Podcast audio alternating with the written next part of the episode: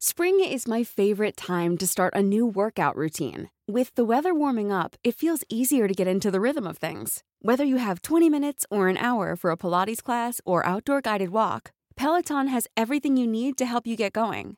Get a head start on summer with Peloton at onepeloton.com. Te lo cuento, te lo cuento. Tu dosis diaria de noticias. Muy buenos días, ya vamos a media semana y para que empieces el día con toda la actitud, aquí te traemos tu dosis diaria de noticias, así que vámonos a las notas. Llegó nueva ayudadita por parte de Estados Unidos a Ucrania, pero ahora no en billetes, sino en armamento de última generación.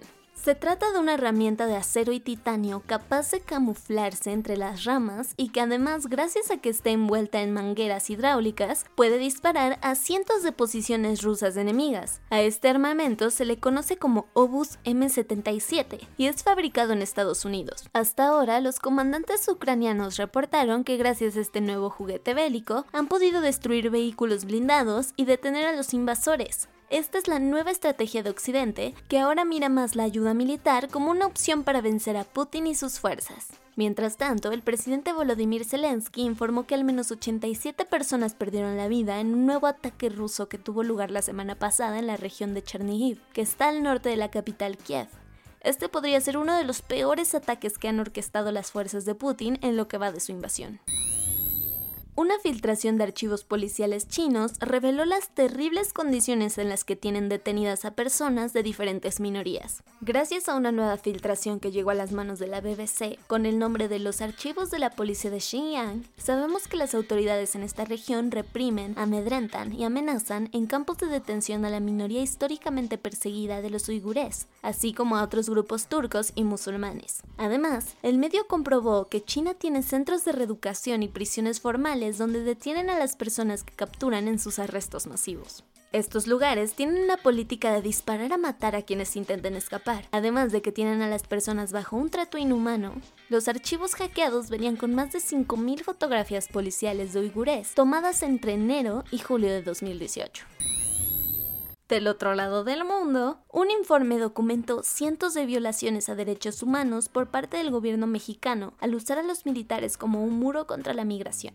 La Fundación para la Justicia y el Estado Democrático de Derecho analizó las agresiones a migrantes principalmente centroamericanos que cruzan por México y llegaron a la conclusión de que la hipermilitarización del país ha generado un sinnúmero de violaciones a derechos humanos para las personas en movilidad. Algunos ejemplos, en el informe se documentaron detenciones arbitrarias e ilegales, violencia excesiva en las detenciones, la negación de ayuda médica para migrantes con enfermedades, racismo, xenofobia y deportaciones ilegales aun cuando las personas estaban en proceso de solicitar asilo por razones humanitarias. Y por si eso no fuera suficiente, la Fundación también reportó muchísimos casos de violencia sexual, los cuales no son aislados, sino cada vez más comunes en los procesos de control e inspección. Lo peor de todo es que los principales responsables de estas atrocidades son miembros de la Guardia Nacional, el Instituto Nacional de Migración y las Fuerzas Armadas. Vámonos a los cuentos cortos. En un nuevo ataque armado en la ciudad de Celaya, al menos 11 personas perdieron la vida, las cuales fueron agredidas en dos bares de la colonia Vallehermoso. Las autoridades informaron que se trataron de ocho mujeres y tres hombres, mientras que una persona aún se encuentra herida de gravedad. Tan solo de enero a abril ya van 805 homicidios dolosos en la entidad. De por sí el secretario de Salud Jorge Alcócer Varela ya no era un santo de la devoción de muchos, pero ahora salió a decir una barbaridad. En la mañanera agarró el micrófono para explicar el por qué desde 2019 cerraron los hospitales psiquiátricos. ¿Su razón? El máximo responsable de la salud pública en México aseguró que los centros de atención psiquiátrica no son necesarios, pues las enfermedades mentales se deben atender desde la familia.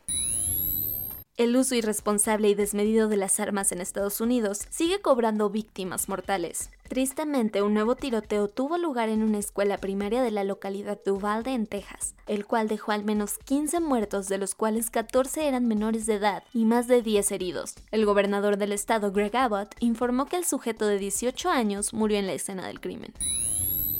Después de todo el alboroto que se armó por la contratación de 500 médicos cubanos, el gobierno decidió abrir 13.765 plazas de médicos generales y especialistas. A todo esto, el director general del IMSS, Zoe Robledo, dijo que la idea es contratar a todos los médicos seleccionados con sueldos atractivos para que se incorporen a los distintos hospitales del país, sobre todo aquellos en zonas rurales. Dios los hace y ellos se juntan. Al parecer la amistad entre Rusia y China va prosperando, y en plena visita de Joe Biden a Asia, armaron un nuevo ejército militar conjunto en el estado del continente. Resulta ser que de acuerdo con funcionarios estadounidenses, surcoreanos y japoneses, mientras el jefe de la Casa Blanca se reunía con los líderes de Australia, Japón e India, los rusos y chinos anduvieron entretenidos bombardeando los mares cercanos para mostrar que son los BFFs más amenazantes de Occidente cayó la primera persona en Países Bajos acusada por crímenes de guerra cometidos por el régimen de Bashar al-Assad en Siria. Se trata de un hombre de 34 años que llegó al país europeo a pedir asilo, pero para su sorpresa la policía local lo recibió con esposas, deteniéndolo bajo la sospecha de haber cometido crímenes de lesa humanidad y crímenes de guerra. Pues ¿qué hizo o qué? Presuntamente detuvo de manera violenta a un civil en 2013 y después lo entregó a las fuerzas del régimen, mismas que lo terminaron torturando. Y eso fue todo por el día de hoy. Yo soy Ceci Centella y nos escuchamos mañana para tu dosis diaria de noticias. Bye. Hey, folks, I'm Mark Marin from the WTF Podcast, and this episode is brought to you by Kleenex Ultra Soft Tissues your ally to help tackle your allergy symptoms this season. I love the change of seasons, but nobody loves pollen and all those other things floating in the air that make you sneeze during this nice weather. Kleenex Ultra Soft tissues are hypoallergenic and allergist approved. So fight back against watery eyes and runny noses without worrying about irritating your skin. For this allergy season, grab Kleenex and face allergies head on.